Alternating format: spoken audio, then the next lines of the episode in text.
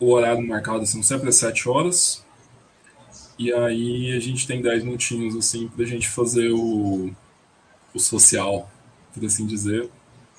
Se vocês quiserem falar um pouquinho de vocês, como é que vocês vieram parar fazer aqui nessa sexta-feira à noite. Oi? Fazer a intro, né? Exatamente.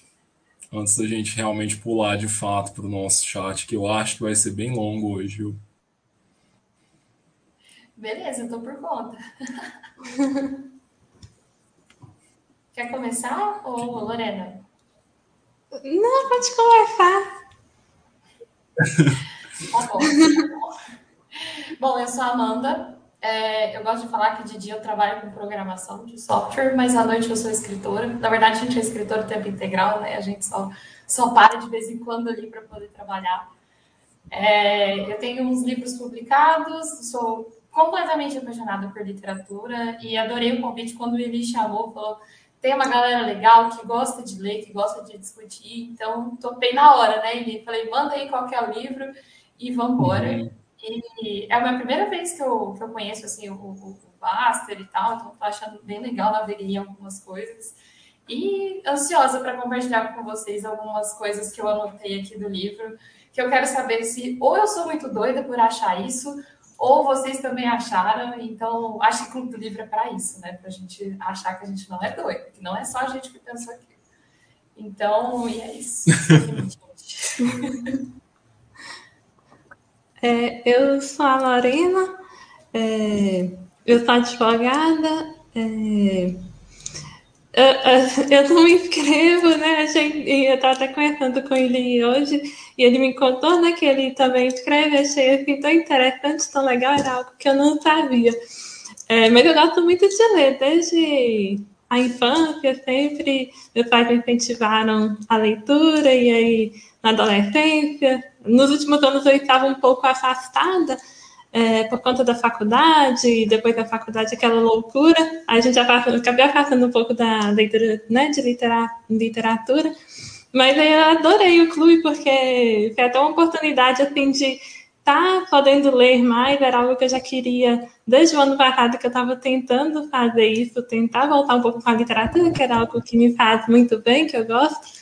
E aí, quando veio a ideia do clube do livro, eu assim, adorei. Desde o início, assim, eu tenho tentado é, fazer as leituras dos livros, né? E eu adorei. E, e participar também, queria agradecer ele pelo convite, fiquei muito feliz. Eu acho que a gente, eu acho que quando a gente comentar, igual a Amanda falou, né, pra dizer que a gente é doido, acho que a gente não tem como ser mais doido do que a Marina, não. Não tem. Não tem mesmo. Nem o Roberto, que também né, é bem louco. Sim. Legal. Você sabe se está dando eco? Ih, ficou ruim. Tá, tá, a gente está te ouvindo bem distante.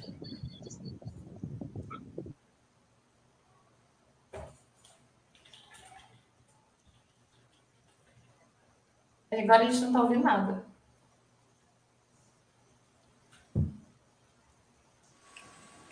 Melhorou o áudio agora? Agora sim. Agora sim. a gente está te ouvindo. E antes estava dando eco? Tava.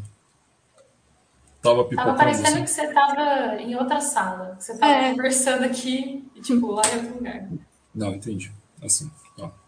Ó. Acho que assim tá beleza. Se, se alguém tiver alguma, alguma reclamação do, do som, vocês comentem que eu tento colocar um microfone aqui e um, um fone. Mas é, queria agradecer vocês duas por terem aceitado participar do, do chat. É, o Clube do Livro, aos poucos, ele vai crescendo, né? Eu fiz um, um chat com uma pessoa mês passado, foi o Cenezino, e hoje somos, somos mais duas pessoas, além do, do, do que vos fala aqui. E eu acho que tem sido uma experiência muito legal, muito gratificante. Eu, Lorena, a gente conversou bastante como tem sido o Clube do Livro pela Bastard, assim, ela me deu um feedback, assim, que eu fiquei muito, muito emocionado, assim, de, de ver que realmente a gente está fazendo uma coisa que está tá sendo proveitosa, né? O que o chat ao vivo nesse horário, eu sei que é um horário difícil, muita gente não consegue acompanhar, mas aí eu sei que muita gente escuta depois, mas acaba que fica uma coisa um pouco um pouco distante, né? Porque eu, eu tive vários chats aqui, Amanda, que eu basicamente falei sozinho, assim, sabe? Mesmo? É, porque é o horário que estava dando, assim, sabe? No, na minha rotina, que eu consegui encaixar, é esse horário de sexta-feira à noite.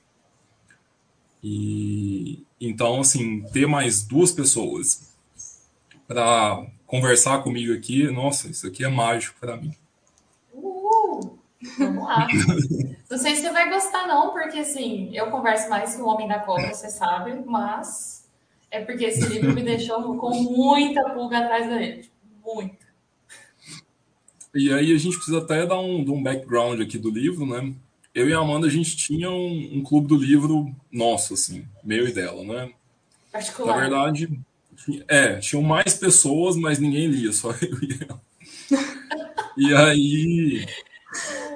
E aí a gente ficou um tempo afastado desse clube do livro nosso e a gente decidiu é, fazer de novo. Eu que, que enfoquei ela, falou, vamos fazer, vamos fazer, vamos fazer. E aí larguei ela de mão, logo em seguida, assim. Aí eu fui o cara que não leu. E, e tinha sugerido o sucessor há muito tempo já, né? É, acho que foi em janeiro, começo do ano. E de lá para cá, não, não, consegui pagar a promessa. E quando a gente chegou no mês passado, eu falei: Nossa, eu acho que vai ser certinho. Porque uma autora brasileira, o livro é o tamanho adequado para o clube, né? A gente tenta fazer de um, uns livros até umas 200 páginas, alguma coisa nesse sentido, assim. E a minha versão é exatamente 200 páginas, marcadinho. Então, eu, eu aproveitei para pagar essa dívida que eu tinha com ela e trazer ela para o deleite de vocês conhecerem assim e ainda conseguir a, a Lorena é, que, que vai pelo nick de Arwen, né, no, que está sempre colaborando muito no chat né, e todas as sextas-feiras no final do mês. Bem, é, eu acho que já são quase sete horas, tem bastante gente online, pelo que eu vi aqui. Eu acho que a gente pode tentar começar a comentar. A primeira coisa que eu queria perguntar, vocês assistiram um filme do Hitchcock? Vocês conseguiram? Eu assisti. Assistiu? Eu não vi, mas eu cometi o crime de assistir a adaptação do Netflix, a, que, que saiu recentemente. Eu assisti porque eu acho o ator belíssimo, foi o único motivo. E eu tinha lido Rebeca mil anos atrás. Então, eu não vi o filme do Hitchcock, mas eu vi um outro filme que nem deveria ser filme. Mas é praticamente a mesma coisa. Eu vi é, o esse da Netflix ano passado, porque teve um dia que eu abri a Netflix e estava lá nas novidades, eu li o aquele roteirinho, né? E aí eu falei, gente, parece interessante. E eu nem sabia que tinha essa polêmica, né, da, do plágio.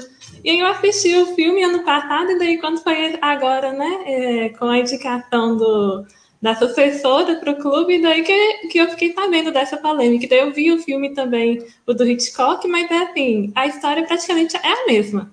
Até a introdução. Uhum. Ah, menos mal. Eu me sentindo mal de não ter assistido. Eu fiquei é, postergando e não vi. Eu acho que você foi a única que leu o Rebeca. Eu não é. li o Rebeca. Ah, mas li tem ó, muito tempo também. Então, tá vendo? Como a gente já triangulou bem aqui, sabe? Teve gente que assistiu Hitchcock, teve gente que assistiu os dois filmes, teve gente que leu Rebeca. Então, assim. É, é, dá... é sobre isso. eu gosto muito da fotografia do Hitchcock, sabe? Eu acho os filmes dele, assim, uma coisa muito bonita, sabe? É, é muito interessante o jeito que ele, que ele enquadra as coisas, sabe? E, e eu, eu tô até começando um pouco de trás para frente aqui, porque eu achei interessante assim que no a sucessora o ponto focal de loucura da história é um quadro, né? E no filme é a governanta, sabe? Sim. É, Aí eu queria sim. perguntar, eu queria perguntar para vocês assim, eu tenho a minha opinião, mas qual que vocês acham que é o melhor ponto focal de loucura, assim, sabe? Eu preferi o da sucessora. Eu acho que É, eu acho que a figura da governanta, inclusive, eu acho assim que na sucessora fica parecendo mais que é a Marina que tem aquele, aquela obsessão pela Alice, enquanto que uhum. no, na Rebeca parece que era a governanta, né? Que tinha aquela uhum. obsessão pe, pela senhora de Winter e e ela ainda parece assim, não sei, aquele jeito todo fechado dela, parece uma coisa meio assim, que de terror, enquanto que no outro fica algo assim, meio psicológico, você vê a, toda a questão para Marina, assim, todo o desenvolvimento dela, é, enquanto falavam da Alice, a comparação que ela fazia. Então, eu acho a sucessora muito melhor, muito mais bem desenvolvido do que o Rebeca. Pelo menos assim, pelo menos com o filme e com o livro, eu achei é, a personagem da Marina muito mais complexa. No, em Rebeca, ela parece é, alguém assim, secundário, na minha opinião. Uhum. Eu Faz concordo sentido. também. Eu acho que, na real, o Rebeca é uma, literalmente uma adaptação cinematográfica. Tipo assim, ela usa muito mais recurso para chocar de forma ok, que era um livro, mas assim, até a adaptação é muito para chocar É como se você estivesse terceirizando toda a loucura da Ana na figura dessa, dessa da governanta, e aí também tem, é, tem vai ter nos outros personagens que são similares, similares, mas a impressão que eu tenho é que é como se, se Rebeca fosse terceirizado, tipo assim, terceirizou toda a, a, a, loucura, toda a complexidade da, da Marina, toda a personalidade dela e outros elementos, e deixou a personagem, a, a coitadinha, vamos chamá-la de coitadinha, que eu esqueci o nome dela, de Rebeca, da, do, do livro, do filme, deixou uma pobre coitada, tipo assim, zero, zero personalidade, sabe? A Marina é meio pobre coitada, mas pelo menos ela tem é, a fibra de ser doida, sabe? A fibra de ser meio descompensada. A outra não, a outra ela só é tipo, chata, boring, sabe? É, essa é a minha impressão que eu tenho. Não, é, tanto que a outra que parece descompensada é justamente a, a governanta, porque no final aquela parte que ela bota fogo é uma coisa assim, totalmente sem sentido. Você terceiriza, né, cara? É. Tipo assim, muito mais fácil é culpar uma outra pessoa do que você mesmo. Tipo, uhum. o personagem principal. É Pô, isso é, é quase cinematográfico, né? Porque a figura carrancuda, que não uhum. conversa, típico britânica, né? Tipo, uhum. É, aparece do nada atrás de você, assim. o tropo britânico do, do, dos mordomos e toda a organização das casas britânicas, né? Tipo, não sei se vocês viram Dalton Nave, que eu amo, mas é uma série que você tem. Até os mordomos têm as próprias lores da história, porque é tão, tão, tão claro essa coisa de mordomo e dono da casa. Isso é, uhum. isso é muito britânico, é chocante. É, eu, eu acho assim, aquela cena da, da governanta tirando fogo na casa é a cena clássica do Hitchcock, né? Aquela cena assim que o filme inteiro podia ter sido um filme da década de 50, mas aquilo lá é o que deu a cara, o nome dele pro filme, né? Aquela cena de loucura, assim. E eu concordo, assim, com essa ideia, assim, de que a Marina no livro, ela é ela é, ela é, ela incorpora responsável, né? Ela é a louca e ela se cura e ela se adoece, mas ela é a, a, o de fato a, o problema e a solução. Uhum. Mas no outro não. Foi uma das críticas que eu li que eu realmente eu achei assim no, no, no Rebeca. Você é, cria o, o, bem e o mal, né? Você separa, né? Tipo assim, ah, aqui tá o bem, tá a coitada, e aqui tá o mal, tá governando, tá o charlatão lá, o cara querendo chantagear, o, o casal querendo que se ama, e etc. Então, assim, eu acho que essa quebra é, na, no, na versão, eu não vou chamar de versão plágio, porque não foi comprovado, né? Mas, mas na versão do Rebecca, eu acho que é o que empobrece o, o livro e possivelmente o filme também. Enquanto que enobrece a obra da Carolina Nabucco. Não, e isso que você falou sobre a questão né, de bem e do mal, tá bem assim separado no Rebeca, inclusive é até questão do, do marido dela, tem aquele negócio assim, matou, aí fica parecendo no primeiro momento, ah, que matou, só que daí não, ela caiu, bateu a cabeça, morreu, é. eu só peguei o corpo dela e afundei ele no fundo do mar, eu não matei ela. Só fiz ocultação de cadáver. Então, assim, ainda tem é, essa questão que você falou ah, de bem, de mal, que eu acho que mostra isso também, né? Eu acho que falta coragem, assim, sabe? Sim. Acho que faltou coragem ali para fazer uma obra realmente grandiosa no livro, no Rebecca no, e no filme do Hitchcock, mas eu acho que a Carolina Nabucco também ela deixa a desejar em muitos pontos, assim, sabe? Eu acho que antes a gente realmente eu acho que a Amanda tem umas pedras na mão, eu também vim com várias aqui para tacar nesse livro. eu que indiquei, eu que vou, falar não, dele é, também. Do livro é isso, a gente tem que lavar o pano, é aqui, sabe? Sim. Mas Sim. assim, eu acho que falta coragem, mas assim, pelo menos nesse ponto a Carolina não falta coragem para ela. A personagem dela é a maluca, sabe? Então assim, no Hitchcock até isso ele terceirizou, sabe? É, é terceiriza e, e, vira uma grande novelona de. E não é porque foi o best-seller que foi, até hoje é falar, até hoje tem adaptação no cinema, tipo, deu super certo. Porque você tem todas as fórmulas ali também, né? Todos os tropos possíveis. Você tem a pobre coitada, você tem a mordoma má, você tem o marido ausente que não quer ver a uhum. verdade. Uhum. Então você vai tendo toda uma receitinha de bolo ali para fazer sucesso que e fez, assim, vendeu, é. vendeu. Tipo, enquanto que a Carolina Nabuco não, não teve todo, não que a gente tenha que comparar as duas, cada uma tem a sua seu próprio brilho, mas como a gente está discutindo aqui, acho que a gente pode comparar, a gente tem uma licença poética uhum. para poder comparar. Uau. Mas não é à toa que, tipo, a Carolina Nabuco continuou, depois eu fui ver um pouco da história dela, é, ela ficou escrevendo biografias, é, ela ficou escrevendo contos, crônicas, ela não lançou outro livro como esse, né? Uhum. Enquanto que a, a, a, Daphne, que é a escritora do Rebecca, ficou, escreveu mais coisa, enfim, teve uma vida diferente. É, é, eu tenho essa impressão, assim, agora que eu li a sucessora, e eu acho que eu tenho um pouco de culpa de querer trazer umas pedras, porque eu estava com a expectativa aqui em cima, estava falando, nossa, ia ser uma coisa uau. E, e, e, e, assim, foi um pouco distante do que eu esperava. Mas, de toda forma, eu acho que as duas são, são válidas assim, mas a Daphne, ela fez uma forma de bolo que deu certo, entendeu? Enfim. Enquanto que a, a, Rebe a Rebeca, nossa, a Carolina foi, fez uma coisa dela ali, fez um sucesso pequeno e cada uma foi por rumos diferentes. Deixa eu só ver, o Cenezino mandou um boa noite aqui, amigos.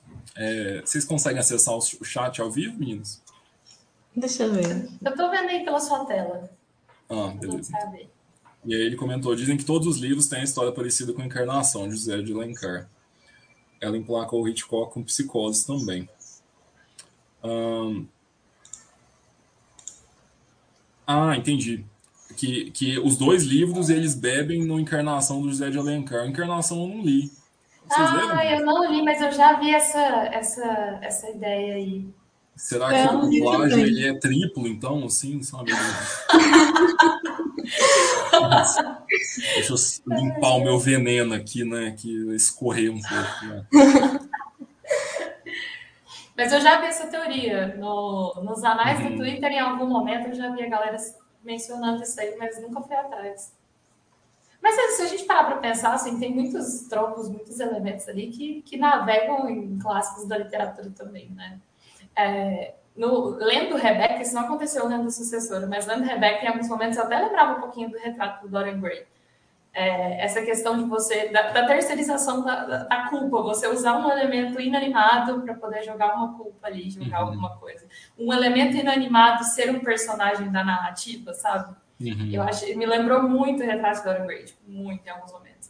Então, eu acho que deve ter vários, vários focos cruzados aí, várias referências cruzadas em várias coisas. Um filme que eu assisti uns dias antes de começar a ler o livro, e quando eu comecei, é, eu fiquei assim, gente, eu não sei também se é questão da obsessão, mas foi aquele cisne negro. E aí eu pensei assim, ela também, ela estava passando por uma situação ali de que ela ia. É, tem aquela toda pressão, né, de participar daquele, daquela peça, e daí naquele negócio de treinar, de se preparar para a apresentação, e aparece outra bailarina e aí ela fica obcecada e chega no final no ponto dela, né, é, se matar e para fazer uma apresentação perfeita e, e, assim, na hora que eu comecei, que depois que eu vi o filme E eu vi o filme e depois eu comecei a ler o livro. Eu pensei assim, gente, ela também estava obcecada por aquela personagem, estava passando por uma situação de pressão, e ela acabou nessa situação de pressão é, colocando um peso numa pessoa que não tinha não tinha nada a ver, né? Na, assim, ah, por mais que talvez tivesse aquela rivalidade, assim, de tal, também querer estar tá naquele papel, mas não é naquele ponto no que chegou a história, né? Então, eu acho assim, como você falou, é, é, muitas histórias podem passar por aquilo e às vezes não vai ser um plágio mesmo, né? Podem tratar de um tema de uma forma diferente, mas a questão da coincidência, pelo menos assim, foi algo que eu li que o, se não me engano, o editor da Daphne recebeu um manuscrito é, de sucessora. Antes, é, foi. Tem esse bafão, tem esse bafão, que a Carolina Nabuco mandou o original. Ela mandou o original para uma editora eh, em Londres. E ela mandou em inglês até. Mandou em inglês, porque ela era cultíssima, né? Tipo, ela era rica pra caramba na época também, bem estudada, falava um milhão de línguas. Ela mesma traduziu e mandou, e pouquíssimo tempo depois lança lá, Rebeca, Daphne não sei o quê, o negócio bombando. Então tem isso aí, mas é, é, igual ele falou, não tem prova, né? Eu fui, fui atrás de pesquisar de algumas coisas, mas parece que é tudo rumor. E às vezes nem a própria Carolina foi atrás. Ela virou e falou: Nossa, cara, putz, não acredito. E não foi atrás, né? É, é na época vi, também, muito difícil. Eu, eu vi em algum lugar a Carolina falando que ela recebeu uma visita de uns advogados, não sei se eram da Warner, se eram do próprio Hitchcock, e eles deram um dinheiro para ela e, e, ela meio que deixou o assunto morrer, assim, Caramba, sabe? Eu fico pensando assim, imagina você mover um processo judicial, isso na década de 40, 50, sabe? Um processo judicial internacional, né? Entendeu? A pessoa... Se hoje em dia um processo já é difícil, sabe? Imagina naquela época nesses termos ainda, sabe? É. Então, não, contra uma corporação que... gigante, né? Porque a Warner já era forte, né? Uma, é. uma das, das, que fundou assim, o cinema nos Estados Unidos nessa época. Né? E é gigante até hoje, né? Sim. E... Mas é, eu acho que esse é um. Esse negócio do plágio, eu até me peguei pensando ontem. Eu estava também pesquisando a fofoca, Clube do Livro também é fofoca, gente. Também é, é bafão, vamos, vamos, vamos tricotar aqui. Fofoca quentíssima. Quentíssima, tem só 70 anos, mas. não tem nem osso da galera mais. O Cenezinho conseguiu voltar mais uns 60 anos ainda no José de Alencar, mas beleza. E aí eu tava lendo algumas coisas e eu fiquei pensando assim, se seria possível é, dois autores cruzarem a mesma história é, dessa forma por coincidência, assim, sabe? Eles dois realmente conseguirem criar a mesma coisa com base em princípios, assim, que talvez fossem universais para a época, assim, sabe? Aí, assim, algumas coisas que eu pensei, assim, a opressão da mulher, que é uma coisa comum no Brasil, comum na Inglaterra, ainda mais na época. E, e aí eu me lembrei, assim, de uma outra fofoca, mas essa já é um pouco mais científica, que é aquela discussão sobre quem inventou o cálculo. Tem gente que atribui a Newton e tem gente que atribui ao Leibniz e porque eles dois desenvolveram, chegaram à mesma conclusão em métodos diferentes, em épocas muito próximas, assim, com, não tinha como um ter conhecido o trabalho do outro, então tem também essa, essa discussão. E eu fiquei pensando assim, se seria possível fazer isso no ramo literário, se dois escritores, locais diferentes, poderiam chegar à mesma história. Eu não acho que é o caso, mas eu acho que é uma reflexão válida, assim. Uhum. Quase a nível de inconsciente coletivo, né? é, Assim, Mas... As pessoas falar, vivem essa experiência de tal forma e elas criam uma história, assim, né? É, assim, é, eu concordo 100%. E recentemente eu li, eu tive contato com duas autoras que também comentavam muito sobre a questão da mulher e como ser submissa mesmo na virada do século XIX para o século XX, onde a galera, onde já estavam tendo alguns movimentos, estava tendo a luta pelo voto na Inglaterra, então ali comecei de 1916 para frente. É, então, algumas autoras mulheres já estavam abordando a opressão do casamento, é, a questão da mulher não poder estudar. E eu acho que a Marina representa muito isso, né? Porque ela é a princesinha lá da, da Fazenda Santa Rosa. Né? Ela não teve contato com outros homens, ela não teve contato com o estudo. Ela gostava muito de ler, mas ela lia o quê? Os livros que estavam lá. E então eu acho que também faz parte aí de um a Carolina, né? Como era uma estudiosa, assim, ela devia beber dessas fontes também, que vieram um pouquinho antes dela, né? E, e eu acho que combina muito com a questão do, do, inconsciente coletivo também, de ter esse tanto de, de troco aí na virada do século, esse tanto de coisa. Por isso que a gente vai ver essas similaridades, né? Vou pegar o nome da autora aqui que eu esqueci que eu falei. Gente, deixa eu pegar umas coisas que o Cenezino comentou aqui, e ele sempre me corrige as coisas que eu falo bobagem aqui. Obrigado, Cenezino, inclusive. Um, primeiro ele fez a, provocação aqui sobre que a gente estava discutindo de quem não fez essa terceirização da culpa. E é uma coisa que a gente debate muito aqui na Baster.com, assim, sabe? Sobre colocar a culpa nos outros ou olhar para si mesmo e, e falar, assim, quem é o responsável pela nossa própria vida, assim, né? Mas e ele abaixo ele diz que é, ele conta a história realmente do que, que aconteceu. E acho que a, a Lorena deve saber melhor quem é o Cenezino aqui dentro da Basta. A Amanda acho que não vai conhecer tanto. Mas o Cenezino, ele, ele é o cara que mais entende de, de cultura aqui no site, eu acho, sabe? Ele é músico, Amanda. Então, assim, ele é um cara Legal. de um nível cultural, assim, é, fora do padrão mesmo. E ele conta a história correta aqui. E dizem que os produtores do filme entraram em contato e que, segundo dizem, ela recebeu um acordo em dinheiro para evitar problemas com os direitos do filme. E ela não quis aceitar, recusou o dinheiro e deixou para lá. E eu acho que, que faz sentido, assim, porque faz sentido com a história dela, né? Igual. Ela, ela era rica. rica. Ela já vem de uma família extremamente tradicional, não tinha por que se envolver com um bafafá desse, sabe? Então, assim. Eu, eu acho que faz sentido, assim, essa postura o dinheiro, mas eu acho que faz mais sentido essa história, assim, de que ela realmente falou, ah, dane-se isso aí, sabe? E, e, logo ele comenta também que as questões relacionadas à mulher eram muito parecidas ao redor do mundo. E as autoras eram fora da curva em suas épocas, eram sensíveis a isso. Com certeza. É... Eu peguei o nome aqui da autora que eu estava comentando agora. É, o livro chama Papel de Parede Amarelo, que eu li que uma amiga minha me recomendou. Uhum. E a, a, autora chama Charlotte Peckins Gilman, o nome dela era grande, você não estava lembrando. Uhum. E ela é, é, é, um pouquinho dessa virada do século aí, e o livro dela é basicamente esse livro específico. Ele, é, ele tem um quesinho de gótico, uma, uma, coisa meio de terror, mas na verdade o mal é o casamento. O mal é, o, é um homem ali com quem ela é casada, e ele é a personificação desse sobrenatural. E até é um livro que acho que vale muito a pena ler, assim, agora que a gente acabou de ler o sucessor, porque eu acabei de ler o sucessor depois eu li ele. E, e, eu encontrei pontos também muito similares por conta disso, né? Dessa questão de quem é o verdadeiro vilão? Se é que, que tem, né? Será uhum. que é a, a, Alice mortíssima? Será que é o quadro? Será que é a Marina? Quem, quem que é o vilão nessa história? Às vezes pode ser até mesmo o casamento, pode ser a, a própria estrutura aonde a mulher estava inserida naquela época, né? Essa, essa postura de sair da fazenda, casar, ter filho e é isso, pronto. É, essa é a função da mulher naquela época. É, até... E você. Pode, pode falar, Eli. Ah, pode falar. Não, pode falar você.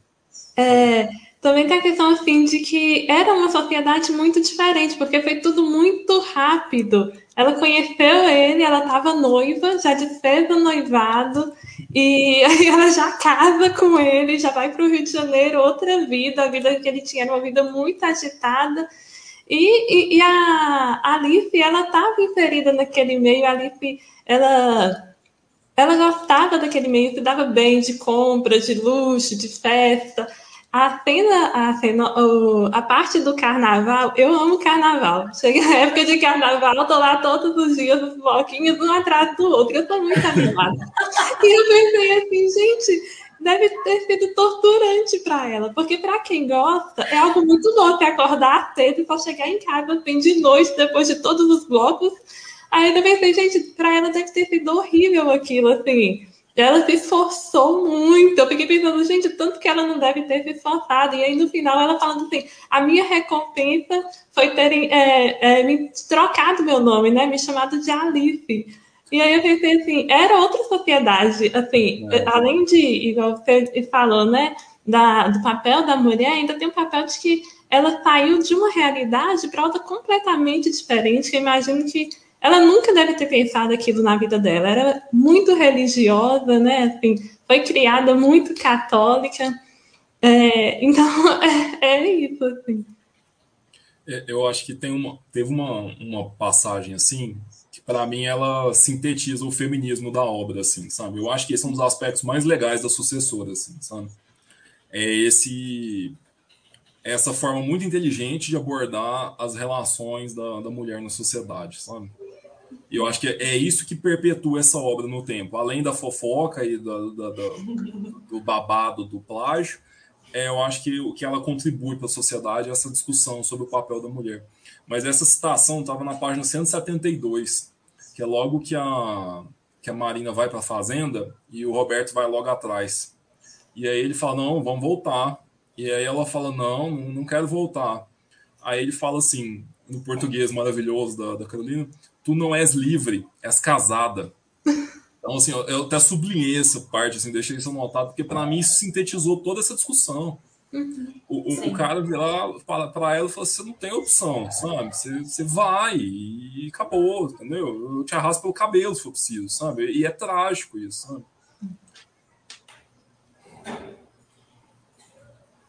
É, e assim, é, acho que a, a obra da a sucessora, e às vezes até um pouquinho do Daphne também, da, da Rebeca da Daphne, tô trocando o nome das autoras já.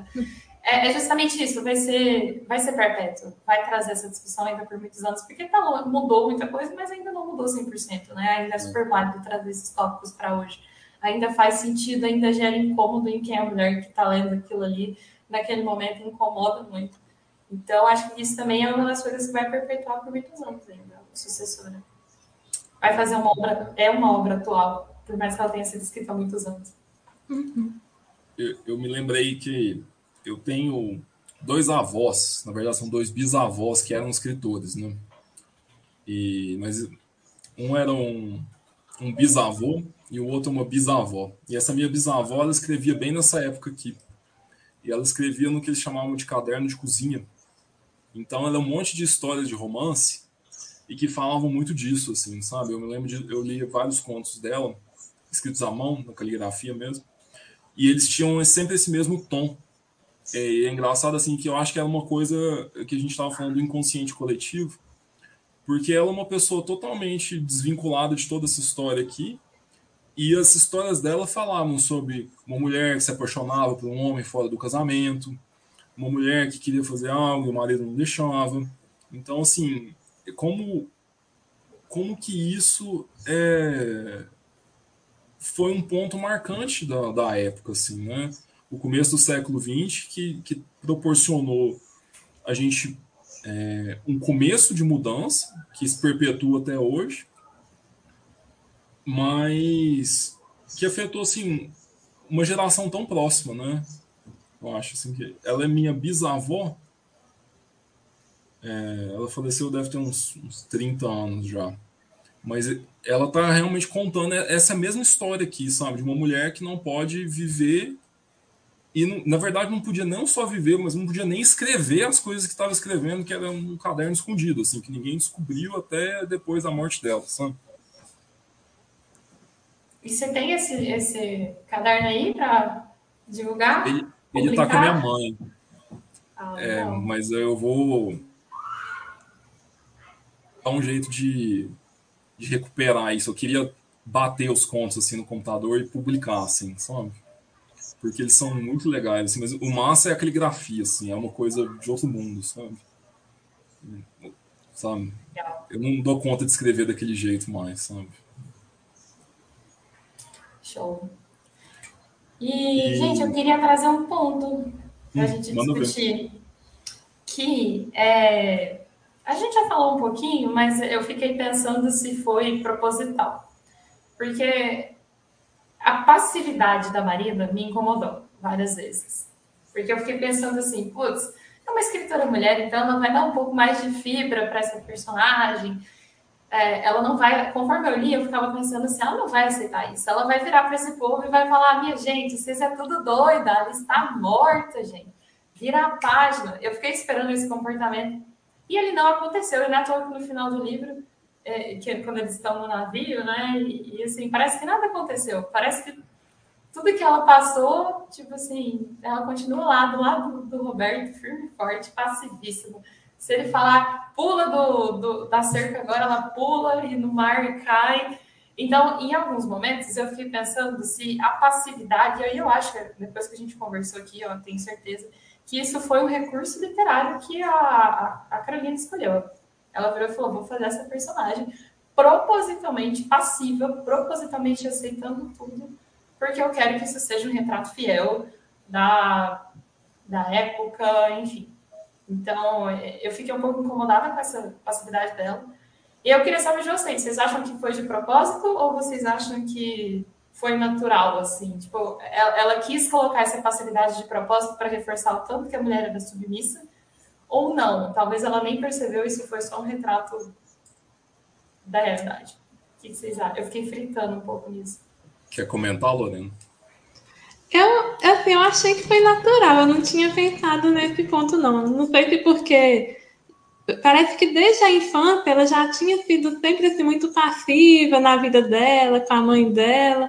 Então não tinha pensado nesse ponto de que podia ter sido algo proposital, né? Assim, parece que tudo que a mãe dela queria, ela fazia. É, e eu falo assim que ela era preguiçosa, gostava de ficar deitada até tarde na cama. Então, assim, eu, eu não senti, enquanto eu lia, que, que podia ser algo que foi proposital. Esse ponto eu não tinha pensado, não.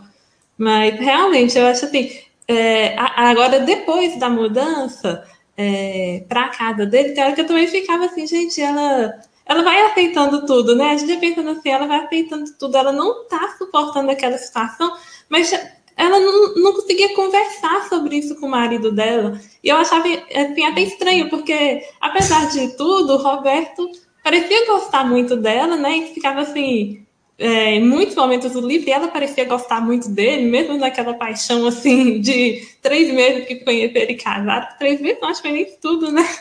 Mas assim, eu pensava assim, gente, por que ela não sente liberdade de conversar com ele? Não sei se é porque é tudo muito rápido, porque é tudo muito, muito novo, mas eu pensei assim, ela devia ter pelo menos tentado é, expor para ele, ela tinha muito medo. E, e para chegar assim, só no final ela falar assim que ela se sentia, sentia que estava bem, porque naquele momento ela conseguiu conversar.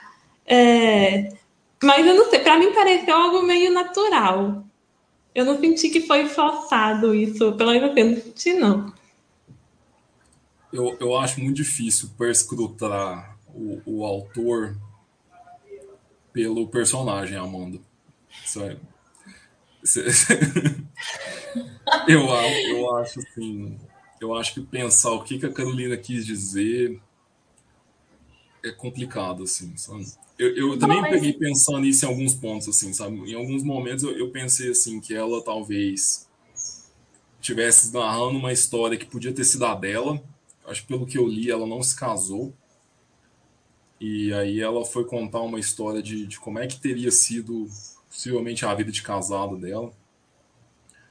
E por outro lado, eu fiquei pensando se aquilo não, não era quem talvez ela realmente fosse, assim, uma pessoa muito mimada, que teve tudo na vida e, e que, enfim, aquilo ali era realmente a realidade dela, uma realidade extremamente burguesa, de festinha, de, sabe, o cara, o cara chega em casa do trabalho, que ele é um maior fortuna da América do Sul, e aí eles vão sair, vão no carnaval, e sabe aquela coisinha assim, sabe? E aí quando tudo tá zoado, se resolve com uma viagem de compras para Europa, sabe? Ah, vá merda, sabe? então, é justamente por conta disso. Eu fiquei pensando, cara, só estamos fazendo passar raiva essa personagem. Será que a Carolina queria que eu passasse raiva com essa personagem? que ela aceita tudo, que ela não vira e fala, gente, que você está doida, a lista morta, sabe? Quando uhum. tem uma cena quando o cunhado, o, o namorado da irmã do Roberto, uma coisa assim, Vasco, acho que é o nome do cara. Ele tá lendo um livro, tá, tá vendo umas fotos lá, aí ele fala da Alice nas costas, agora também nem lembro o que, que é. Uhum. E, e, a, e, a, Marina tá lá e ela escuta e ela não faz nada. Eu falei, gente, uhum. reage, dá vontade de dar uma, uma sacolejada nela, assim, falar, reage, por favor.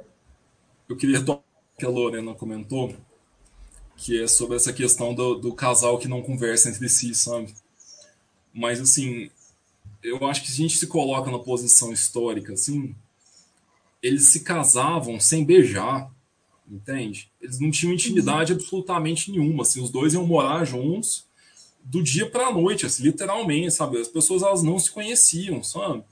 Agora imagina assim, imagina tipo, os, os, os, namoros que vocês tiveram na vida, assim, que eu tive, assim, com dois, três meses, sabe? Você não conhece a pessoa, você, sabe? Às vezes você tá, você tá ali fazendo coisas e saindo e vivendo, mas você não conhece a pessoa.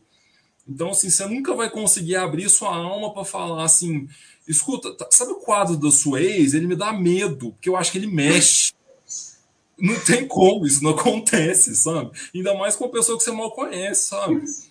Eu não sei se eu falaria isso para Ana, entendeu? Então, assim, e tem sabe quantos mil anos que a gente tá junto? Aí agora, assim, com uma pessoa que eu mal conhecesse, eu ia falar que o quadro mexe, sabe? Eu não sei, sabe? Eu... É, é complexa a discussão. Não, e ela, é, isso que você fala, ela fala, né, durante o livro também, que ela tinha até medo de, de se ela falasse, o que, que as pessoas iam pensar dela, né? Mas eu acho assim que no final, eu, eu fiquei pensando assim, gente, acho que poderia ter feito um capítulo no final para expor como é que foi a volta dela no Rio, assim, se depois ela ela teve coragem de falar, igual a Amanda falou, não, gente, agora, como é que foi a reação do pessoal quando ela levou todo o enxoval novo, todo, é, mobiliou a casa de novo, fez do jeito dela, porque eu imagino assim, eu fiquei pensando depois, né, a vida dela, com certeza, eu imagino que ela deve ter mudado, né, é, acredito que ela deve ter passado até a curtir mais aquela companhia do Roberto com os amigos dela também e também ter imposto mais a vontade dela também depois que voltou, né? Que eu fiquei pensando assim, agora que ela se livrou desse fantasma, eu imagino que ela deve ter feito isso, mas é algo que vai ficar na imaginação mesmo, porque não teve um capítulo depois para falar como é que foi a volta, mas isso é algo que eu fiquei pensando, gente. Eu acho que agora ela não vai voltar para o Rio e vai voltar aquele inferno na vida dela, não. Mas eu acho que aí, eu acho que aí, eu, eu acho que é a grande pedrada que eu queria dar nesse livro, assim, sabe? Eu acho que é a covardia da, da Carolina, sabe? De não escrever isso, sabe? Porque tudo se resolveu na história com o tal das compras em Paris, sabe? É. Então, assim, é, eu acho que assim, tinha alguns pontos do livro, eles sugerem que talvez a, a, a Marina estivesse vivendo um, um, processo de histeria ali, sabe? Então tem uma situação que ela cita que a Marina talvez devesse conhecer aspectos psicológicos. Então, assim, ela traz algumas sugestões, mas elas são muito breves, sabe?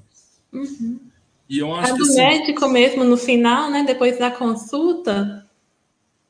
É, então, assim, tem, tem essas coisinhas, assim, sabe? Mas elas são muito breves, assim, elas são linhas no, no livro inteiro. Uhum. Que sugerem que talvez ela estivesse num processo psicológico muito mais traumático. Só que ao, ao fechar o livro do jeito que ela fecha, que assim, ah, ela foge para a fazenda, e da fazenda eles vão para a Europa, e da Europa tudo se acabou com uma gravidez, um nenenzinho vindo e compras. Cara, eu fiquei, eu fiquei putaço com isso, sabe? Eu achei um negócio assim. Não. É, porque tem uma parte. O Roberto tinha dado um ultimato para ela. Você vai voltar agora para o Rio de Janeiro. Uhum. Aí ela enjoa, não vai, não vou voltar, não suporta seus amigos, não, não quer essa vida. Uhum. Aí parece que o trem ia virar uma coisa assim, daquele final, assim, nossa, vai acontecer. O que, que vai vir depois? Né? Eu fiquei pensando assim, ela vai, ele vai aceitar isso, ela não vai voltar mesmo. Aí não. Ah, é, os enjoos se confirmaram na gravidez, foram para a Europa e pronto. Aí eu fiquei assim, gente, faltou realmente alguma coisa. Eu, pensei, eu queria ver qual, como é que ia ter, pelo menos já que teve esse final, podia ter pelo menos falado como é que foi a volta dela para o Rio de Janeiro. Eu fiquei pensando isso. É. Amanda, seu microfone está desligado. Puxando, obrigada por me avisar, clássica, né? Falando com o Mood. É, uma coisa que eu queria conversar é justamente essa questão da soberba, né? É, que em alguns momentos tem a crítica, mas em outros é o recurso literário também para a narrativa. É, ser podre de rico, igual acaba o livro indo para a França comprar, etc. E aí eu queria perguntar para vocês, o que vocês acham? Que a Carolina defende ou critica a questão da soberba, a questão dessa galera ser podre de rica? Porque ela era rica também. E aí, será que isso era natural para ela? Eu, ó, eu tô entrando de novo na cabeça da Carolina, mas é porque me irritou essa questão da grana. De, de acabar o livro do jeito que acaba, de ai, tudo se resolveu com muitos dinheiros. Vamos criticar a defunta aqui, né, coitado. Não tá aqui para se defender, mas. Enfim, eu, eu, acho que entrar na, na, nessa seara assim, do que, que ela pensava, mas eu acho que, que é uma obra que carece de espectro, espectro nesse sentido, assim, carece de dessa visão de outras realidades sociais, assim, sabe? Acho que nesse sentido o livro é pobre, sabe? Ele realmente fala só de, de, um, de um casal e aquela coisa, assim, sabe? É, todos os empregados são felizes porque podem me servir, assim, sabe? Eu acho, sei lá, eu não, eu não acho que é profunda, não acho que vai muito além da, disso, não, sabe? Nesse sentido. Eu acho que a riqueza, para ela, é uma coisa dada, assim, sabe? Vinda de gerações e gerações aí, como muitas riquezas ainda são no Brasil, né? E, sei lá, eu acho que realmente tem um pouco dessa questão da soberba mesmo e que era meio inato. Eu acho. É. Eu acho que teve um ponto do livro que parece que ela até tentou colocar um pouco essa questão é, da riqueza e da soberba, porque ela coloca a Marina assim, como aquela pessoa que é super brasileira, mas ao mesmo tempo eles falam que a fazenda de Santa Rosa, alguns anos antes, tinha sido um esplendor, antes da abolição, né? mas que já não era o tempo da Marina. E daí ela fica, não, porque Marina é aquela pessoa que ama o Brasil, Marina é uma pessoa simples. Só que daí, no final, realmente, né, a vida de Marina se resolve indo para a Europa fazendo compras, né? É, é assim, até, até a Marina foi empobre, empobreceu assim. o É. Gente, deixa eu ver aqui que o pessoal do, do chat aqui está comentando. Deixa eu, rapidinho. O Odilon deu uma boa noite. Boa noite, Odilon. Obrigado por você estar aqui conosco. O Cenezino comentou ah, tem ter disposição para acompanhar os blocos. Lorena, você tem, eu não tenho. E, Também não, não acho. Que um mundo, acho que eu ia ficar perdido. Era um mundo completamente diferente para ela, realmente. Era um mundo, assim, acho que aqui no, na questão da, da Marina, quando ela vai para a casa do, do Roberto, né? Uhum. Na época era assim mesmo, casamentos de conveniência também eram muito comuns no início do século passado. É. Então, assim, acho que para. É, eu ainda me assusto porque eu tenho visto muito isso ultimamente, assim, sabe? Eu tenho visto isso muito no Instagram, uma cultura assim de. Sei lá, gente que quer casar com um cara que é rico, sabe? Eu não sei, sabe? Eu, vejo alguns retrocessos, assim, sabe? Mas, enfim, é discussão para outro momento. Um, caligrafia era uma arte, realmente. É, como aquele filme Her, né? Então, a cada dia morrendo mais. Era a norma da época ser assim no período, inconscientemente ou não. Não era como um tipo de conversa no período. Eu vidia mais ou menos viagens de compras na Europa. É, mais na época. Aí que ele comentou que estamos muito com o mindset do século XXI é realmente a gente tem que fazer esse esforço consciente assim de tentar parar e, e, refletir sobre como como era a realidade de uma escritora na época assim uma coisa que eu também fiquei pensando se ela não escreveu esse livro porque era o livro que ela podia escrever. Porque se fosse uma coisa mais chocante quem quer, quer publicar isso né? Então eu acho que, que é uma crítica válida que ele fez aqui na, na conversa. É, até porque, ah, como a Amanda falou, né, ela era daquela classe social, ela era muito rica, então ela ia escrever um livro é, apedrejando assim, a vida que o Roberto e a Alice, depois da Marina, tiveram, talvez fosse até ter um choque para o meio dela, que fosse ler o livro depois, né? É. Eu, eu acho que é por isso que os, os caderninhos da minha vovó, elas, eles ficaram guardados, assim, sabe? Nem o esposo dela sabia que ela escrevia. Por causa disso, assim, sabe? Uma questão de, de social mesmo. É, e às vezes a Carolina mesmo nunca viveu nada além daquilo que ela escreveu. Né? Uhum. Igual fiquei questionando a questão da, da soberba e tal, mas olhando para a própria história dela, ela era podre de rica, né? Ela ia escrever o quê? Sobre pobre? Não. Uhum. Então, faz sentido também. É. Eu não sei. É que é negócio, eu esperava mais. Né? Assim, se a gente for também se apegar a esse tipo de coisa também, o, o, o, Tolstói, por exemplo, ele era rico, mas ele escreveu sobre todo o espectro da sociedade, né? Sim. Então, assim, eu acho que, que tem que ser um esforço consciente do escritor criar uma obra que conta o que ele quer contar, mas que representa coisas que estão além, além da própria vivência dele, assim, sabe? Uhum. Eu acho que isso é um, é um, é um desafio, assim, é o que faz bons escritores, né? Conseguir forjar isso, assim, sabe? Forjar algo além das próprias vivências dele, assim, né? Mas talvez se a gente conhecesse mais do, dos outros livros dela, enfim, não sei. Uh, o Cerezinho também comentou aqui que sim, era exatamente exatamente era a história que se podia escrever. Já era complicado uma mulher publicar, mesmo sendo de uma família tradicional. E também era o que o público leitor também queria eu concordo com essa questão do da ideia assim de que era o que assim já era difícil publicar-se. Uma mulher publicar então e publicar uma história chocante aí realmente é uma coisa horrível né? Tinha que ter um final feliz para ser um negócio aceitável. Mas é, que virou novela depois também né? Eu, eu acho que, que assim que escritor que, que busca o que o leitor quer ele já é um escritor sei lá acho que a gente tem que escrever o que está no, no peito, assim, sabe? Mas é a minha visão de, de escritor aqui, sabe? Eu escrevo o que eu quero escrever. Se alguém quiser ler, bom. Se não quiser, um abraço, sabe? Mas é, eu... eu... Desculpa, pode falar. Não, pode falar. Não, porque assim, eu fiquei pensando muitas coisas, né, em relação ao que me incomodou. E aí, a Marina é uma personagem complexa, porque sim, ela tem esse background de passividade, né? Ela, ela é passiva porque é assim que ela foi criada, mas ao mesmo tempo ela começa a desenvolver quase uma neurose, assim, quase. E, e aquilo é, é bem construído, principalmente depois que ela beija o primo dela. É, é, e aí ela é, parece que aquilo ali vai tomando uma outra dimensão. Então, a minha impressão era que é o seguinte: tudo nesse livro ele estava ali para por alguma crítica e poderia ser né, uma crítica. E aí por isso eu pensei, se a Marina é uma personagem complexa assim, às vezes essa pintura da soberba de, de tudo se resolver com grandes quantidades de dinheiro, talvez fosse também uma crítica que no fundo incomodasse, né? Mas é aquele negócio, nunca saberemos. Uma mera interpretação. Às vezes eu não gostei do livro, eu estou aqui tentando justificar com isso. Mentira, eu gostei.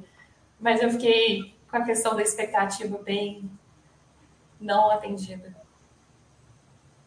Isso aqui é só o nosso quadro do Tititi, gente. A gente precisa poder criticar a vida alheia, assim, sabe? Focalizando. É fácil, né, criticar os outros, né? Agora tem um desafio para vocês dois, que é assistir a novela. A sucessão foi adaptada. Assinar o Globoplay e assistir a novela. Não, brincadeira. Cara, eu tenho vontade de assistir a novela. Acho que ainda vou ser sua noveleira. Acho que ainda vou procurar para ver. Eu vi também que tem a novela, fiquei curiosa também para ver pelo menos uns capítulos depois. Eu fiquei, será que, que é legal? E parece que é uma novela de sucesso na época, né? Sim, é. dos anos 70, eu acho, 70. Uhum. Acho que é 70. Essa questão que você. Né? É, essa questão que você falou do primo, eu também achei assim que, que ia ser algo que talvez fosse acabar desenvolvendo mais também. É, porque ele, ele sai com esperança, né? Ele some, depois ele vai, aparece. Pro norte. É, é, não, não, mas eu falo assim, depois que desfez o casamento, ele sumiu. Do nada, ele apareceu. Ele convidava, convidava, não ia. Do nada, ela apareceu lá na casa dela. Aí tem aquela a, a parte do beijo, né? E é. aí ela fala, some. E, e, mas ele sai com esperança na hora, né? Quando ele, depois da conversa com a Marina, dava para ver que ele estava indo com esperança de que podia acontecer, de que eles podiam reatar, não sei. Ele viu, ela contou para ele, né? É, um pouco do que ela estava sentindo. E, e, e, mesmo assim, ela fala, some, ele sumiu, e daí no final ainda aparece aquelas cartas que eles trocam, que para mim foi uma coisa muito aleatória, aquelas cartas. É umas cartas gigantes. Eu falei, gente, isso é muito aleatório.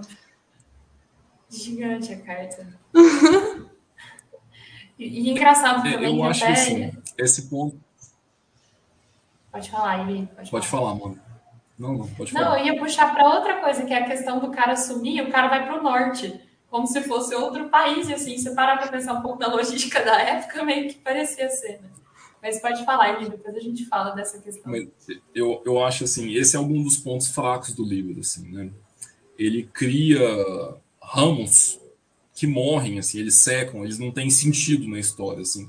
Para mim, o primo dela é um ramo da história que ele não faz o menor sentido, assim, sabe? Ele não apresenta contraponto para a história, assim, sabe? Ele começa como noivo dela, como o cara que ensina ela a gostar de ler, e, um cara muito culto. E aí eu, eu, ela dá o pé na bunda dele, no dia seguinte ela tá noiva do outro, e aí a casa, e aí o primo dela qual que é o propósito do personagem dele? É nenhum, assim, sabe? Ele não, ele não traz, assim. E igual a Lorena comentou, assim, chega no final, o cara vem, aparece na casa dela, dá um beijo nela, e isso também não desenvolve para nada, assim. É um trem também que podia totalmente ser cortado do livro, que não faria a menor diferença, sabe? Exatamente. Talvez, assim, esse fosse o ponto que, que, que iria virar o, o, o, grande corpo da história, assim, sabe? Tipo, aquela coisa, assim, que talvez pendesse um pouco por Hitchcock, né? Para aquela coisa assim, seria um, uma saída fácil para o problema da loucura, assim, a loucura delas resolveria casando com outro, assim, não sei. Né? Mas talvez essa ideia de um, de um outro conflito amoroso fosse, assim, engrandecer a história, mas eu acho que talvez fosse muito chocante, sei lá. E um, é, teve um outro ponto, ponto também que para mim é muito hum desculpa, é, é, muito morto da história. Também tem uns, uns momentos meio ufanistas, assim, sabe? Tipo, ela tá andando e ela começa a descrever e falar que o Brasil é muito lindo, que uh, tem a árvore e ela gosta da árvore da, da, da quasmeira, do IP, sabe? Um, também um, uns outros detalhes assim na história que eu, eu não vejo como que isso, sei lá, é, é, parece que é só para encher linguiça mesmo, essa parte é. mesmo. Do, do, é, é o, ela viu o cara cortando a árvore e pediu lá vários ramos das flores da árvore. Gente, é, realmente tem muita parte da história que, que é muito aleatória. O primo dela, se existisse ou não existisse, não faria diferença. Ela podia ter uma casa recheada de livro, até porque eles eram uma família, né? É, que tinha uma uhum. fazenda que já tinha sido próspera, então imagino que a casa dela poderia ter livros. E e não faria diferença nenhuma ele existir ou não. Teve um ponto da história, depois do, do beijo, que ela foi na igreja e pagou toda aquela penitência, que eu pensei, nossa, eu acho que vai, talvez, vai desenvolver para esse lado, é, que talvez vai ter realmente esse conflito, né? Um triângulo amoroso. Será, eu fiquei pensando, será que ela vai abandonar o Roberto e agora vai casar com, com o primo dela? Porque teve um ponto que ela parece que chegou a pensar que talvez poderia ser mais feliz com uma pessoa mais simples, é, com uma pessoa que estaria construindo a vida e que ela teria como, como agregar mais àquela pessoa do que com uma pessoa que já tem tudo. Eu pensei que a história, uma hora, eu pensei, vai nesse sentido, mas aí, do nada, o primo dela passa a não ter relevância nenhuma na história. Para chegar no final com um monte de. com uma carta que tem sentido. Gente, eu discordo e concordo com vocês. Para mim, o lance do primo foi Pelo muito. Amor o, o, primo, vamos falar do primo depois da questão ser super ufanista. O primo, para mim, ficou muito parecendo que ele era uma extensão da Fazenda Santa Rosa. Aí, todo momento que ela sentia saudade de casa, quando ela ficava, tipo, saudosista, ela lembrava do primo, ai, vem pra cá. E aí, ela, ela fala pra ele justamente quando ela tá muito doida, tipo, com vontade de ir para casa. Eu vi o primo muito como uma extensão realmente de uma outra, como se fosse um outro ramo da vida dela que ela queria, e em alguns momentos ela sentia saudade desse, disso que nunca existiu. E, e aí ela acionava o primo dela. Né? E aí, às vezes, até o motivo da carta ter sido gigante era justamente porque ele também tinha, sei lá. Mas eu, eu concordo que ele era sempre super inútil, mas talvez ele estava lá como um recurso de saudade que ela tinha de casa, de uma vida onde ela não estaria sofrendo aquilo lá que ela sofria na riqueza tremenda dela, né? Acho que faz sentido, Amanda. Rico Eu não tinha sofrendo. pensado nisso. É, assim, porque me irritava, tudo me, tudo me irritou muito. Tudo- muita coisa foi me irritando. E esse primo, tipo, super Zé Ruela, super, assim, um Zé Ninguém. O cara é jornalista, tipo, zero dinheiros. E, e, mas, ao mesmo tempo, ele era a recordação de casa, ele era a recordação até mesmo um pouco familiar ali. E, e para mim ficou muito nisso. E a outra questão dela sempre ficar falando de, de árvore, eu senti no carnaval, o jeito que ela descreve o carnaval. Eu acho que ela fez isso como material de exportação do livro. Porque, igual, ela, ela mandou o livro para fora, acho que ela tinha essa esperança de, às vezes, esse livro ser realmente um grande Brasil para ser exportado. Naquela época lá, que, que ainda não tinha tanta, ainda não se falava tanto do Brasil, vamos dizer assim, no cinema, enfim, tinha algumas coisas ali, né, na época, mas acho que não tanto, ela queria exportar isso, aí ela ficava falando, nossa, olha que linda essas árvores, ai, porque o carnaval é muito bom, ai, porque a Fazenda Santa Rosa é maravilhosa, e, e, e os passarinhos, e não sei o quê. Eu lia essas partes pensando justamente, tentando entender, pô, essa Carolina é danada, ela fez isso aqui para exportar, isso aqui é material de exportação. Mas é, igual eu falei, eu discordo e concordo em algumas coisas, mas é isso. É, eu não sei, assim, sabe? Tipo, eu, eu, eu acho legal essa, esse, esse ponto que você falou do fanismo, assim, faz sentido, assim, como uma ferramenta de marketing, sabe? Mas eu acho que empobreceu a obra como um todo. É, Assim, empobrece bastante, sabe? E essa questão fica do primo dela, né? é. e aí, assim, o primo dela ser um fator que remete à fazenda faz todo sentido. Foi uma ideia muito inteligente sua. Mas, cara, tem um capítulo inteiro dele falando do Mendonça, velho. Cara, quem que é Mendonça, velho? O cara vai na casa dela pra choramingar do chefe. Não, parece aqueles Não faz sentido. Não Parece faz sentido. Ai, porque o fulano e fica lá meia hora lá, nossa. O E a Mendonça, mulher olhando pro quadro, né? E a Marina olhando pro quadro, olhando pra ela. E aquela. Tipo, e esse cara falando com Mendonça, meu Deus. Não, e até depois a carta gigante, o cara falando do norte e, e fala um monte de coisa que a criança de não sei do que não tinha brinquedo pra brincar. Manda brinquedo pra criança.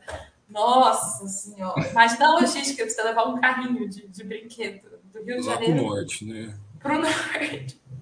Um lugar fácil de achar, né? O norte, né? Igual Game of Thrones. Senhor. Gente, deixa eu ver. Depois O pessoal, do, do- do- o pessoal deve estar achando que a gente é maluco aqui, né? Nós não estamos rindo sozinhos. Eu vou ser banida pra sempre.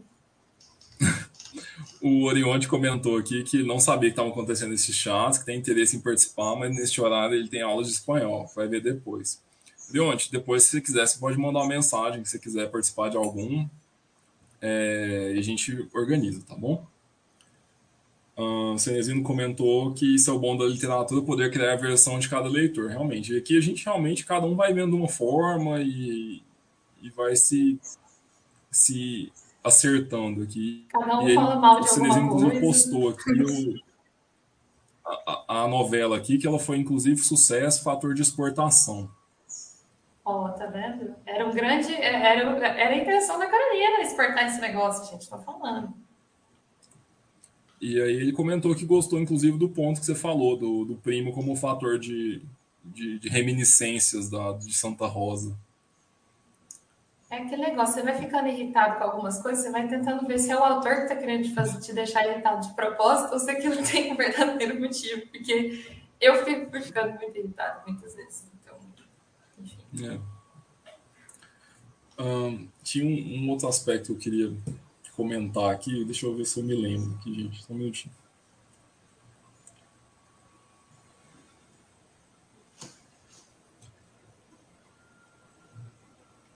Hum.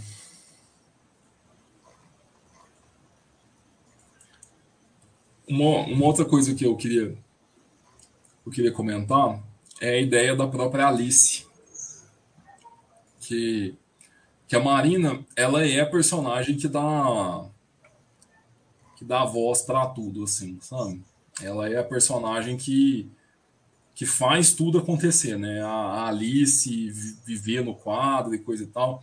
Mas eu acho que a Alice, assim como no filme do Hitchcock, ela é um personagem extremamente interessante, assim, porque ela no, no, no, filme ela não existe a Rebeca né? Ela não aparece hora nenhuma ela é só um, um, um, ser de quem se fala né? E a Alice também no, no livro também ela só existe por ser comentada assim sabe? Mas eu também fiquei chateado com o jeito que a Alice morre no final da história assim porque ela ela é aquele fantasma assim é aquela criatura que está o tempo inteiro ali atormentando assim sendo sendo má e, e julgando através dos seus olhos malignos na tela do Verron. E aí no final, ela é uma mulher triste que não pôde ter filhos. Cara, eu também fiquei muito assim, sabe, com, com esse desfecho da Alice, sabe, de, de ter acabado dessa forma. Cara, eu para mim ficou muito claro a questão do papel da mulher. Se ela não pode ter filho, automaticamente ela tá morta. Por que, que ela tá é. viva? E aí, às vezes, isso até justifica por que o Roberto foi tão cedo nas canelas para casar de novo. Daí ele viu uma moça bonitinha lá na fazenda e falou: é essa. Eu, eu, eu encarei a, a, essa morte da infértil Alice desse ponto, assim, de que é, é, é condensou tudo o que estava sendo falado da questão feminina ali. Tipo, se ela não pode ter filhos, automaticamente ela está morta. Não tem, aquele, ela está morta, o nome da família está morto, a família não vai para frente e tudo por culpa da mulher que não consegue reproduzir. E volta aquela questão da culpa. Né? Uhum. É porque realmente a Alice ela é mostrada assim. Durante o livro todo eu tive a impressão de que ela devia ser alguém muito feliz, muito animada. E aí no final chega e fala: não, ela não era feliz. Aí, por quê? Porque ela não podia ter filhos. Eu, eu levei um susto nessa parte também. Eu, eu, não era algo que eu esperava. É. Eu, eu acho que assim, que podia ter sido melhor, sabe? Eu, eu gostei muito do livro por causa da paranoia psicológica, assim, sabe? Uhum. Eu achei muito bem construído, sabe? Mas esse desfecho eu acho que, que não ficou bom, assim, sabe? Eu acho que, assim, todo livro ele é legal, assim, eu relevo o primo que não faz sentido, o fanismo nada a ver, mas o desfecho para mim realmente foi foi ruim, assim, mas essa parte da, da, da do terror que, que o quadro causava, cara, é, tem aquela cena, até comentei com, com, com a Ana esses dias, a menina pega, joga o cigarro, e o cigarro pega na, pega na, na, poltrona, começa a pegar fogo, eu falo, pronto, agora vai pegar fogo no quadro e o bagulho vai ficar louco, e essa casa inteira, maldita, esse casarão de Paysandu aí vai, vai ser pó. Mas não. Também o, o, outro, outra catarse que, que não se realiza, sabe? Tipo assim, o, o, a menina pega, queima os dedos e o fogo acabou, sabe? não, achei assim, muito frustrante, sabe? Eu acho que eu fiquei também com muito tudo Ele entalado. Porque assim, o sabe? dinheiro cura tudo. É só ir para Paris fazer compras. Não precisa queimar nada, não precisa destruir nada, é só para Paris. Assim, não deixa de ser mentira, mas. Mas também não é verdade. Eu fico pensando na altura do, da, da, da Rebeca, né, a Daphne, lá em Londres, recebendo esse, aparecendo esse livro misteriosamente na mesa dela. E ela falou: hum. Nossa, e se a gente botar um, um negócio aqui para pegar fogo? E se a gente colocar um. Porque parece que é como se fosse um. É, é igual você falou, as catarses não se completam, né? Tipo, você é. vê que falta, falta algumas coisas, tem coisa demais, tem. Enfim. Ou você faz uma mega análise, igual eu fiquei tentando fazer, fritando, ou você só assume que, cara, faltou ponta para fechar, ou então as pontas não se fecharam do jeito que tinha potencial para. Por que, que algumas coisas são tão, tão aprofundadas, igual o terror psicológico, e outras não, são simplesmente jogadas. Ah, beleza, foi para Paris, pronto. Uhum. Eu, fico, eu fico imaginando lá a Daphne recebendo esse livro e falando, ó, pensa, imagina se bota fogo. É, imagina se esse fogo aqui pega de verdade. Imagina se é uma maluca que. Rebenta tudo, pensa. É porque ela realmente inclui umas coisas assim muito impactantes, né? Ele ir lá e destruir o casco do navio.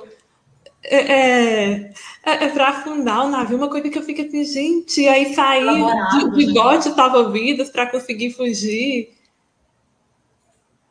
Vira uma coisa meio Agatha Christie, né? Uhum. É, Vamos atrás assim, investigar. Faz parte do, do, da época, assim, né? Aquela coisa meio policial, assim, sabe? Tipo, ainda bebia muito no, no Arthur Conan Doyle e a, a Agatha Christie estava em alta, assim, sabe? Então, realmente, eu acho que o, o Rebeca, ele, ele traz aspectos mais comerciais, assim, sabe? Inclusive as catarses, né? Que a Carolina poderia ter explorado melhor, sabe? Mas eu acho que mesmo assim, no frigir dos ovos, eu ainda fico com, com a nossa versão do Piniquim, sabe? Eu acho que eu ainda, eu ainda abraço aqui a Carolina com todas as falhas dela e falo, não, isso aqui é melhor do que o outro, sabe? Eu também, eu também.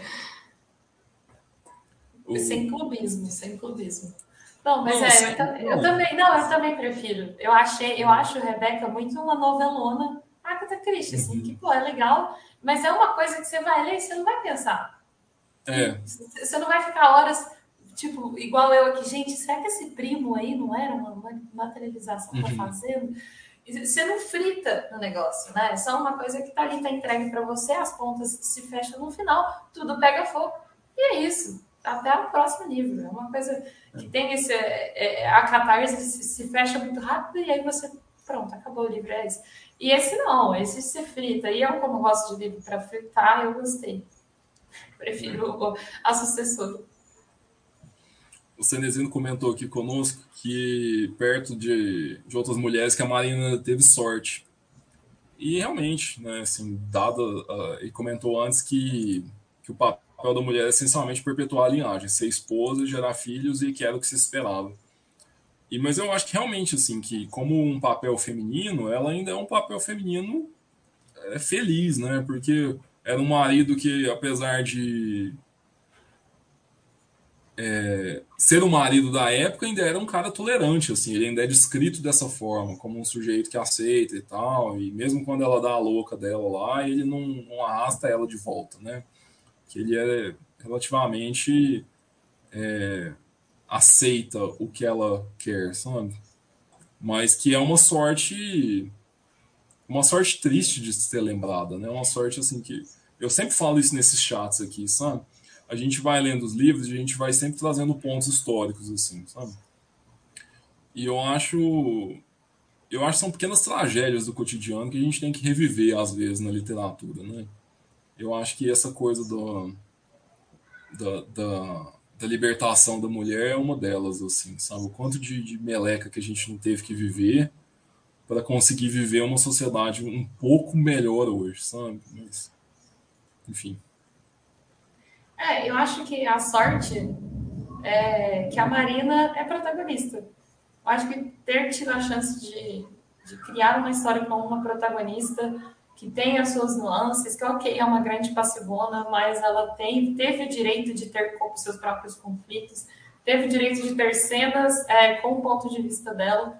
Acho que isso também é, é, é o legal do livro, né? A gente estava tá, vindo dessa época aí de grandes livros onde os protagonistas eram homens, e aí de repente chega a Carolina com esse livro que tem uma mulher, que é uma mulher complexa, que tem uma história que, que tem outra mulher complexa também, mas que ninguém conheceu. Então eu também eu gostei dessa representatividade feminina de protagonista. Uhum. Acho que a sorte do, desse livro tá, tá aí. É. Faz sentido. É, vocês querem pontuar mais alguma coisa sobre o livro, gente? Ou sobre o filme, sobre. Das minhas anotações é isso. É, eu acho que eu também abordei bastante coisa aqui. É, antes da gente fechar, eu queria fazer um jabá aqui. Deixa eu colocar aqui. Gente, É... Esse aqui é o, é o link pro das Fitas Vermelhas. É o último livro da Amanda. A Amanda já escreveu tanta coisa que eu já perdi a conta já. Eu tento acompanhar, mas ela escreve mais do que eu dou conta de ler.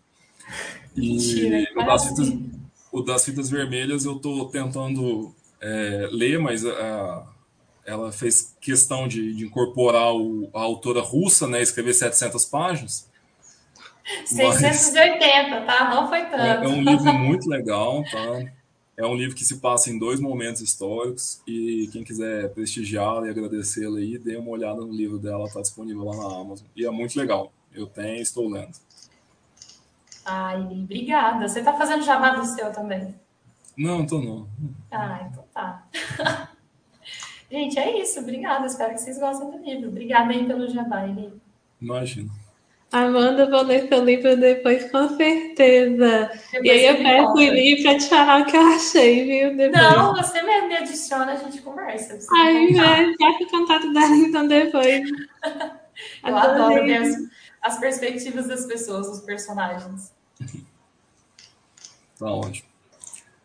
Gente, sem mais, eu vou me despedir de vocês. Muito obrigado pela participação. Eu vou desligar o chat aqui. Cenezino comentou legal demais. Valeu, Cenezino, por ter participado conosco aí todo esse tempo. Gente, tenham uma boa noite. Até mais. Até mês que vem. Lembrando que o livro do mês que vem é A Falência, tá? Da Júlia Lopes de Almeida. Um abraço. Tchau, tchau. Valeu, gente. Boa noite. Tchau, tchau. Tchau, gente. Obrigada. Obrigada pelo convite, Eli. Imagino.